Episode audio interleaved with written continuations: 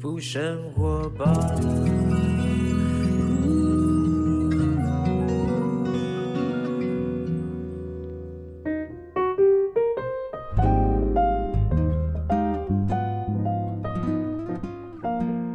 欢迎来到幸福生活吧，我是空中的 bartender 小马倪子君。其实我有时候自己也蛮喜欢听自己的笑声，虽然有时候我们在你知道难过日子里面也是挤出来的啦。但是你知道常常笑是好事，你知道吗？真的哈，因为从各大的这个不管是医学哈、科学，甚至于呢这种心理学哈，甚至于你看圣经里面都讲哈，喜乐的心乃是良药，忧伤的灵使骨枯干。你看字面上一直都告诉大家一定要喜乐，我觉得包括说医学，他也不否认啊，喜乐的时候人，不管是你运动，脑内分泌这个多巴胺，或者说运动，或者说你保持喜乐的心可以抗癌哈，我觉得呢都是正向哈，positive，你一定要就是正面去面对哈，然后呢，呃，当然也不是说你不能不高兴哈，你不能够心情低落，可以，但是不要太久。啊，总是有一些方法的哈，要不然的话，久了之后变成焦虑，从焦虑变成忧郁啊，就有很多的症状出现啊。有些人变成躁郁啦，有些人变成什么，就是心理上的疾病。那你说心理上疾病可怕吗？真可怕！我跟你讲，真可怕。而且大家是忽略到这些心理的疾病，可能是从不小心当中找上自己的。是因为自己的价值观，或者做事情的方法哈，或者日积月累呢，我们走不出自己的死胡同，然后久了只是导致自己呢进入到一种心理疾病的状态哈，然后影响到生活，甚至影响到家人关系，影响的东西呢非常非常的剧烈啊，所以我今天呢特别邀请到智商心理师，他本身也是维光心理智商所的所长啊。叫庄博安啊，年轻哦。庄博安心理师呢，特别来到我们节目当中呢，跟大家聊一聊啊。现在普遍呢，大家在一个高压社会的运作底下，都会有焦虑的现象。尤其现在疫情又笼罩两年多来啊，很多人呢，可能本来没事的，很乐观，突然就变得焦虑啊，咬指甲的咬指甲，掉头发掉头发，然后呢，开始就是每一天就是生活作息出现很大问题啊。慢性焦虑，今天是的我们的主题，我们特别邀请到庄博安所长，我们就叫他所长好，所长。哎，小马哥你好，各位听众朋友大家好。哇，哎，你很年轻哎，我看那个照片不得了，那个书腰上面的照片啊，是帅哥一名哈。哎，这个修的啦，你客气了。但我这样子说，造就劝勉、鼓励、安慰的话哈，人就心里面愉悦哈，就开心，就是喜乐了啊，喜乐就不会有焦虑啊。但今天呢，我们这就你的新书，你的新书叫《慢性焦虑》哈，副标。他有提到说，焦虑是过往未曾处理的生命创伤。究竟什么是慢性焦虑？来，听到小马哥讲到一个很重要的部分，就是人在这个生命中走啊走啊，会走到一个死胡同的地方，然后就过不去了。啊，那个过不去的时候，通常就会产生一些心理的状况。啊，可是常常其实我们在遇到这些心理状况的时候，很少真的去处理这些心理的状况，因为其实这些心理的状况真的很不好过，呃，所以我们大部分选择的方式是分心，是这个我们常常在讲心理防卫机制的压抑，就是只要不要去看它就好了。可是这个不要去看它，通常它不会真的消失。像有些人会说，呃，这个嗯，随着时间过去就好了，时间会处理一切。其实，就我们就是这个心理分析的观点来说，时间其实并不会处理一切，时间不会淡化一切，时间只会压抑一切。那时间压抑的这些东西，日积月累累积下来的这些心里面的不舒服啊，甚至是从小到大的这些创伤啊，会留在我们的心里面。那这种不舒服的感受，它其实会慢慢的累积成我们心里面一种，我把它称作庞大的模糊体。说我们也不晓得我们到底在不舒服什么，可是这个现象最明显会发生在，比如说一个人独处的时候，或是比如说睡觉之前，胡思乱想，或者有些人是靠酒精啊，酒精的催化或等等之类的，他突然间的小魔鬼就出现了哈，就开始听负面的声音。对对对，那其实在这个我要描述的慢性焦虑的状况，就是我们有这个状况，可是这个焦虑的状况已经那变得慢性化了。就是我们不晓得我们心里面在烦躁什么，可是你要坐下来就是坐不住，那你要去做事情就是觉得嗯做不好或是很烦躁，然后身体常常紧绷啊，然后有比如说胃食道逆流啊很多的状况，嗯，啊这个状况变成慢性失眠哈等等的，是是这也是。OK 对啊，这变成了一种习惯的状况。好，反正呢，总而言之啊，除了你是有些人是天生下来会有一些的心理的的障碍哈，心理因素的精神疾病哈，要不然的话呢，一般来你好好的人突然就会变这样啊，一定是日积月累哈。我知道哈，有些人呢，他这个。我们知道有压力哈，我们都可以从生活的相处当中感觉到这个人压力，怎么最近你是不是压力很大哈？或者他也有行为异常嘛？但是呢，我真的感受到有些人啊，他可能焦虑焦虑到后来，他没有觉察的能力，他不知道自己生病了。你知道会不会有这样的人？其实蛮多这样的状况的。呃，应该说自己生病了没发现这件事情，其实非常常见。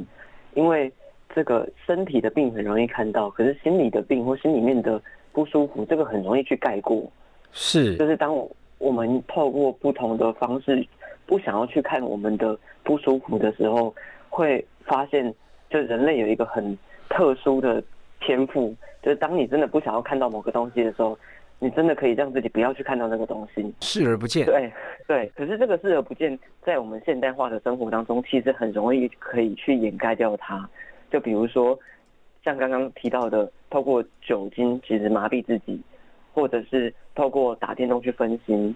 或者是有些人在工作当中，他就不断的去工作，然后从这些里面，比如说从工作他可以不断的获得成就感，从酒精他可以麻痹自己，从电动他可以呃在里面，比如说就是打怪啊、杀敌啊，然后可以得到一种好的感觉，然后去压过心里面那个不好的感觉。嗯，那这个时候他就可以不用去看，不用去感受到心里面那种。焦虑啊，烦躁啊。甚至很复杂，对其他人复杂的情感，这个时候他就真的不会觉得自己好像有什么状况。哎，但是我觉得这个呃，听我们所长这样讲，还是很多人会觉得说，哎，我总找一个减压的方法嘛，例如运动啦，我打电动那是我减压方法，你怎么会说我有心里面有疾病呢？其实我觉得就是那个拿捏是怎么呢？你过度沉迷于一种东西，然后你不自觉，就是你其实是为了逃避面对你现实生活当中的一些困难哈，或者挫折，久。久而久之的那个平衡感失去了之后呢，你基本上就已经在生病的状态啊。一般来讲，你们打电动有什么关系？打电动没有不对啊，大家不要误会，打电动是 没有不对的，打电动 OK 啊。你礼拜天想要这样，对。但是有些人他是天天泡在这个电动玩具里面哈，那就有点问题啊。例如说，有些人他天天喝酒，他天天喝，你说你偶尔 party 喝酒那个没有问题，但你天天喝，然后喝了之后呢，糗态百出哈，然后那个这个行为举止完全是另外一个人哈。然后你醒来之后呢，就拼命道歉或者装没事哈，那个就已经是有问题的。只是你一直透过那个东西发泄。就说到你是不是要跟大家讲清楚，就是怎么样去检视？说我要不然很多人听众会觉得啊，我就是喝酒，我也没怎样啊。哎，对，老师刚刚强调一个很大的重点哦，就是这个分界点就是呃有没有过度哦，就是。呃，喝酒啊，打电动啊，工作，这个都很正常。甚至有些时候，我们要逃避一下，我们不想要面对某些事情，这个都很合理。可是，就像刚才马哥讲到的，就是当这些事情其实已经过度了，那甚至已经开始影响到我们的工作、我们的呃伴侣关系、我们其他日常生活的时候，就要回来看看。我们在做的这些，不管是逃避啊、暂时不去看啊，这些行为会不会其实反而造成了我们的困扰？哎，真的，你知道我们身旁就有朋友啊，这是伴侣的关系哈，夫妻之间的。另外一个就是不愿意面对，他属于逃避型的，龟缩型，他常常就是不想解决问题，然后就是冷战哈。这个一冷呢，冷冷冷出毛病来了。因为呢，对方呢得不到回应啊，久而久之呢，就画下句点了哈，那这个关系就毁灭掉了。但是殊不知啊，那个人呢一开始呢，他只是不愿意，他认为他的不愿意去吵架，不愿意去啊去交涉哈，我觉得他是错失了最好的沟通时机，因为他的不愿意导致于他根本就是不敢面对，他不想面对那个每一次迎面而来的各种的关系上的情绪的紧绷或者他不愿意去解决它哈，久而久之变成逃避。那时候逃避什么呢？就是常不在啊。啊，就有工作啊，啊，下班很晚回家啦，啊，等等之类，其实都知道，他只是不想去面对。好，这个都是刚刚我们在讲，就是希望大家能够理解啊，就是不是说不能够减压，而是你过度，你要自己去察觉，我是不是不想去看一个问题，但那个问题不会不在哦。那个问题始终存在，那你怎么办呢？啊，久而久之会不会变成是你有问题了呢？这就是今天我们要探讨的，所谓是慢性焦虑怎么来的哈。好，我们再更具体的讲一下哈，这个庄博安啊所长哈，我想请问一下，哪些行为啊，表面上看起来呃超级正常，normal 哈，那很正常啊，但其实呢，真实的内心状况是充满焦虑的。而这些行为呢，开始具有一些强迫性质的时候啊，也可能会引发慢性焦虑。哈，我们有没有具体？像我刚刚前面开场就讲到咬指甲啊，有些人拔头发。啊，有些人不自觉的会做出一些很奇怪的这些，你有没有更具体说？哎，你可以观察自己哦。表面上看是很正常啊，精神状况。呃，你问他他打什么都 OK 哦，但是他其实已经在一种超级焦虑的状态哦。意思我们怎么观察？其实像刚才讲到的，呃，不管小动作的话，比如咬指甲。很多人会抠那个手皮呀，其实很多身体的状况，大家也就纯粹是身体的状况。可是像最刚开始提到说，比如说胃食道逆流，通常这种胃的状况会很常头痛，好像很正常，是一个身体会发生的状况。但其实这些状况大部分都是因为情绪而引发，所以这群人在看医生看到最后，他们会被转介到精神科或是这个身心科，然后医生会开给他们一些放松的药啊。一些这个血清素啊，就是让他们比较不焦虑一些，放松一些。如果是在行为上面，就像刚才讲的工作啊、打电动啊，或是比如说大肆采买啊等等的，呃，很多的大吃大喝，有些人是属于吃狂吃、怒吃，吃到已经比之前的体重多了一倍，还在吃。对对对，就看起来他好像是正常的社交、正常的饮食，可是其实这些状况，他也许是充满焦虑的在做。嗯，那。刚才讲说这些行为引起慢性焦虑，我觉得应该反过来说，正是因为有慢性焦虑的时候，然后才引发这些行为。因为他在这个焦虑的状况之下，可是其实他可能不晓得他正在这个焦虑里面，因为这已经慢性化了，已经被他觉得很正常了。但是他又要去处理，或是在潜意识当中要去掩盖这个不舒服的感觉，所以衍生出这种强迫性的行为。啊，因为这种强迫性的行为其实带来一个好处，就是他可以让他觉得他有在做事，比如说他工作，或是他在打电动的时候感觉哎蛮开心的，蛮舒压的。可是其实这个东西过度的时候，就要去看看他是不是其实掩盖了某一些不好的感觉，不愿意去面对。嗯，那甚至像刚才马哥讲到的这个伴侣关系当中。他可能有一些状况引发了在这个关系当中的担心、焦虑，嗯，但他可能不想去处理，或是不太敢去处理，那这些东西就会掩盖在心里面，那他就需要有一个出口啊，因为他的这个情绪就是就是很难过去的，那他这个出口可能就是比如说工作啊、喝酒啊、打电动啊，那在身体的状况就会变成头痛啊、胃食道逆流啊等等的，等于是说，就是说有一些人，因为他每个人的软弱程度不一样啦。原来讲知耻近乎勇，我们讲这个耻啊，并不是羞耻的耻，就是我我们大的含义来讲啊，就是面对问题就是勇敢的事情。很多人不敢面对问题是不知不觉，他就是不敢面对，他连吵架的能力都没有，他连吵他都觉得我会吵输，我不要吵。然后呢，不小心的去找到了一个看似好像很简单，但是呢会带来短暂麻痹跟快乐的一个行为的时候呢，他就掉进去了。啊，这个是很危险的，因为我身旁真有这样的朋友，跟我以前也曾经是这样。我曾经在年少时也受过酒精的影响，但我现在已经戒酒，我已经戒酒两年半了哈，完全滴酒不沾。就是我透过运动，透过一个均衡的一个呃适度的沟通，包括说我跟我太太有没有吵架，有。可是我们吵架之后，我们会找人家找我们相对的我们尊重的朋友哈，或是教会的一些专业的人呢，帮我们做一些辅导。哎，我们都要辅导，辅导什么？把话讲开。不要留在那边去变成一个障碍哈，怎么样都要去解决它，不要怕麻烦哈。这样的话，久而久之，我们发觉，哎，因为我们这么我们这么的健康的生活当中的人，也有可能不小心就焦虑了哈。然后包括说，呃，这一阵子可能，呃，可能迷上什么的，我就会自我察觉了，哎，是不是我最近有一点焦虑哈？啊，甚至于呢，我就要调整它。有些不自觉的话，那就蛮危险的哈。基本上呢，我们讲焦虑有哪些常见的类型哈？有什么关系上的焦虑啦、金钱焦虑啦、生存焦虑啦、职场焦虑啊，有很多不同的焦虑啊。那个所长，我觉得这个因为焦虑就是一种感觉嘛，干嘛还要分那么多呢？应该说，很多人其实不晓得自己在焦虑，可是其实从很多的面向来去写这个焦虑的时候，更能够让一个人他去发现，哎，他在某方面其实有焦虑，哎，因为其实我在这本书里面最想要强调的就是。有一些我们很难以面对的感受，而那些感受它会浮现在其他我们生活当中各个情境当中，就是一个人他有很多种不同种类的焦虑，但这些不同种类的焦虑会归咎回像这本书的副标，他过往未曾处理的生命创伤。那会分出这么多种焦虑，就是因为这个未曾处理的生命创伤，它会发散出去，在一些可能你最担心的事情上面引爆开来。就比方说，像是这个关系焦虑，也许是最多人最常见的。他很需要有人陪伴在他身边，然后如果当有人要要离开他，可能不一定是他的伴侣要离开他，就可能就只是离开一下。就不是真的那个分手那种离开，是不在他身边，他就开始焦虑了。他担心对方。这种很常出现在小朋友身上啊，小 baby 的时候很常出现到这种跟妈妈一分开来焦虑哭闹，妈妈妈妈明明在同一个车上，硬要妈妈坐旁边。我女儿就是。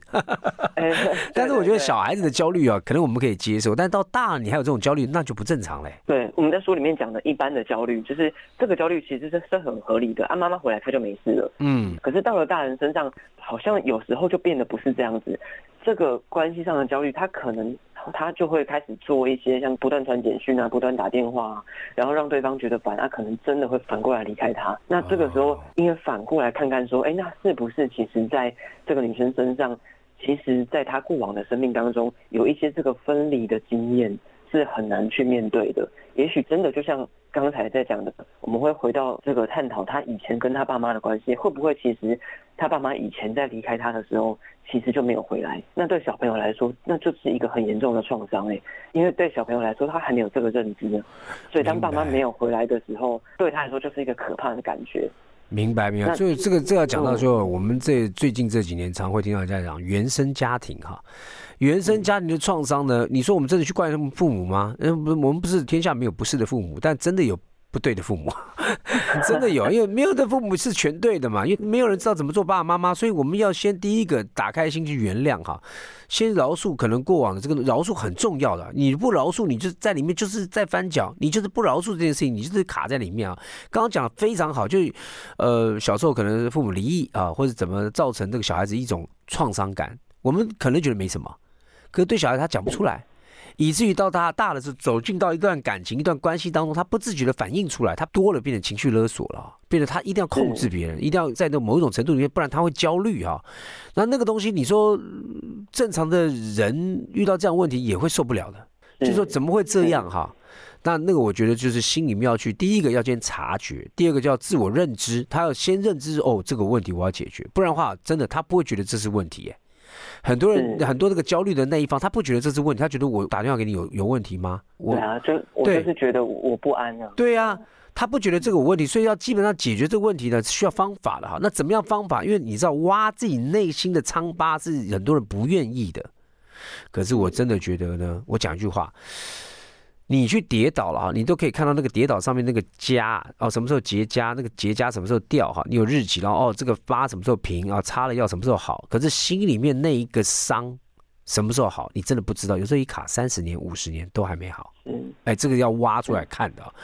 好，其实这本书的原型啊，据说呢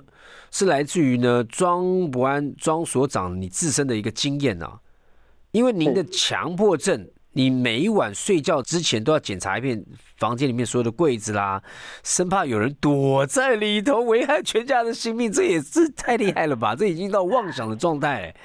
哦，所以所长，你是从这个真的是以前有经历过这样的一个严重焦虑，而你是后来才去学心理学的吗？因为其实我我从小家庭并不是非常的。呃，就是家里面有很多的争吵啊，很多的精神疾病啊，甚至其实我以前都会戏称说，哎，我家就是一本那个行走的这个精神疾病诊断与统计手册，这个是我们医师或者心理师我们常常在看的这个所有精神病的合集啊。OK，所以在这样的家庭里面长大的时候，其实是蛮痛苦的。那另外一点就是，真的会时时处在一种紧绷的状态。那那个紧绷其实就是一种焦虑，那个焦虑对一个小朋友来说，他为了要去抵抗这种焦虑，为了不想要一直感受到这个焦虑，因为那非常非常的不舒服，所以这种焦虑就会在我们人类的心里面，他就会把这个焦虑试图的要排出去。那什么叫做排出去呢？比如说我感觉到焦虑，可是我并不晓得什么事情实际上影响到我焦虑，或者我不想要感觉到焦虑，那我就会把这个焦虑丢到一个值得焦虑的事情上面。我在书中我举个例子哦，就是呃，以前我的家里面有遭小偷过，然后这一件事情其实就一直被我记在心里面，然后家里面的人其实也一直记得这件事情。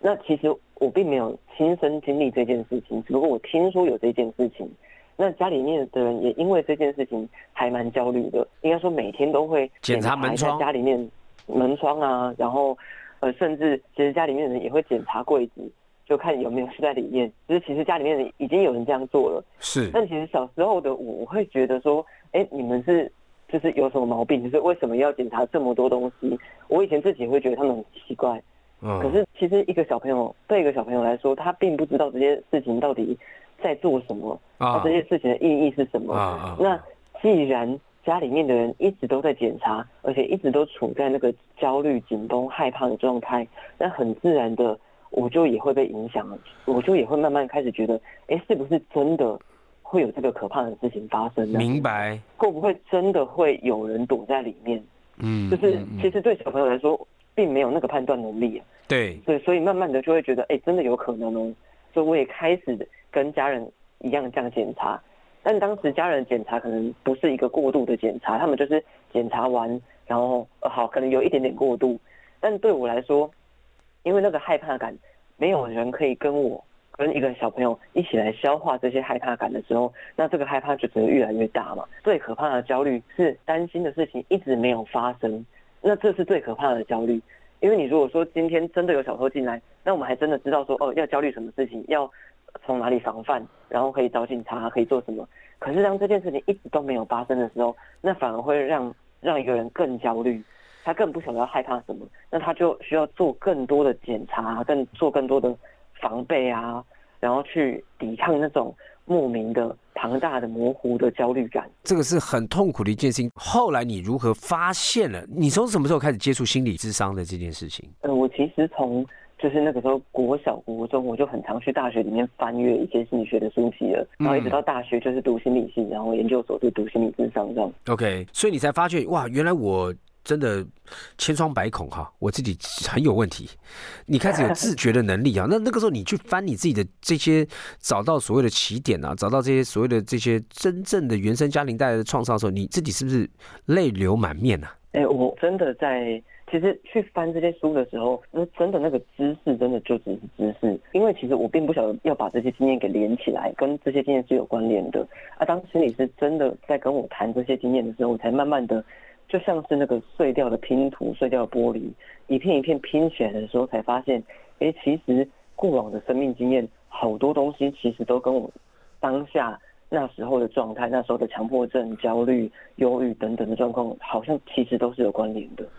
我觉得一个人要去探索自己的过往了，也是需要勇气哈。我是说，实际经验来讲，你觉得那就是因为有些人会爆哭、痛哭，像我就是。我就是会痛哭，然后痛哭到一个不行。但我跟你讲，那每一滴眼泪啊，绝对就是医治。当我那个痛哭到不行的时候，我开始经有一些饶恕，就有一些的宽恕哈，原谅。然后呢，我慢慢的就开始恢复到比较正常的状况。我就开始就是哎，自己心里面那个结就不见了。所以你当时怎么样走出来？因为心理智商，你已经知道了，那你怎么去恢复呢？这个过程怎么做的？哎，其实像老哥讲到很重要那个哭出来。哭出来，其实我可以把它扩大解释为让那个情绪出来。对，因为情绪常常其实才是我们最最核心的关键了。不管我们在治疗或者是个人的感受来说，其实那个情绪能够让它出来的时候，其实就有很大的一部分可以疏通。只是我们很常因为我们要控制那个害怕的感觉，不要让它真的跑出来。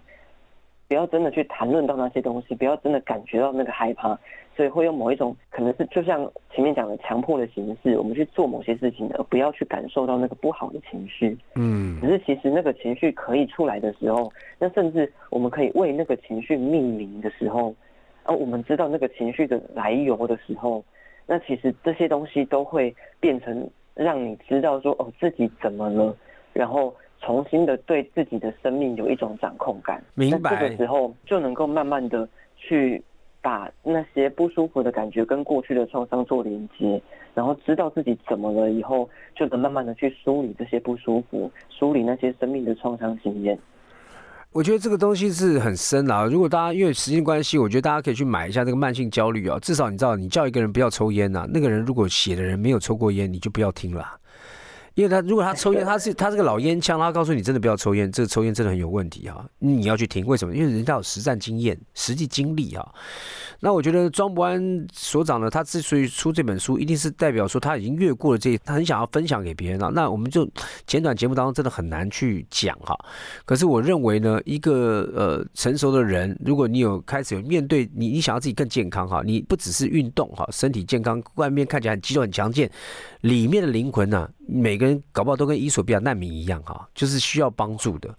所以我觉得，如果说借由一个面对自己的情绪，找出根源来，你愿意去释放掉，会越来越好哈。你不要慢慢累积哦，那个东西很危险哈。所以呢，呃，希望大家都不要焦虑啦。但是我觉得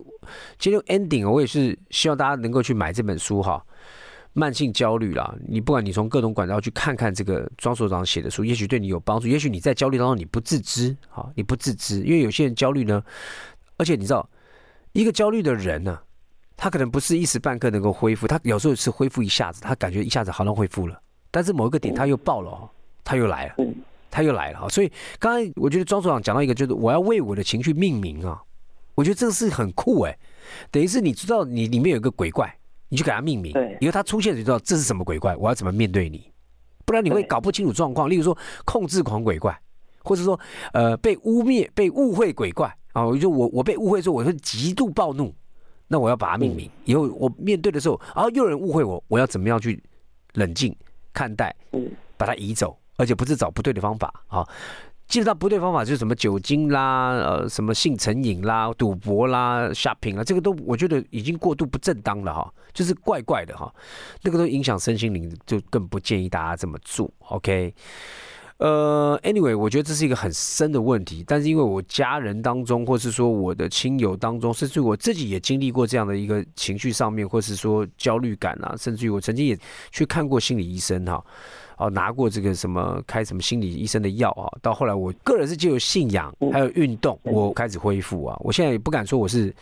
非常非常完整的人，但是我觉得我比以前好很多。然后最后 ending 送给大家，还是我的感受啦。我不知道所长我讲这句话你认不认同？你听听看啊。就是我觉得完美主义是一个病。千万不要追求完美主义，拜托多饶过自己，也饶过别人。没有人什么完美主义，那 那个什么狗屁东西。完美主义绝对是个病啊！因为你把你自己压垮了，然后也因为完美主义，人家达不到，你就开始有不舒服的感觉啊，那个都是问题。放过自己，放过别人，好不好？最后再次谢谢我们的庄博安所长啊，然后写的这本书《慢性焦虑》，然后希望大家赶快来读一下喽。谢谢所长，谢谢。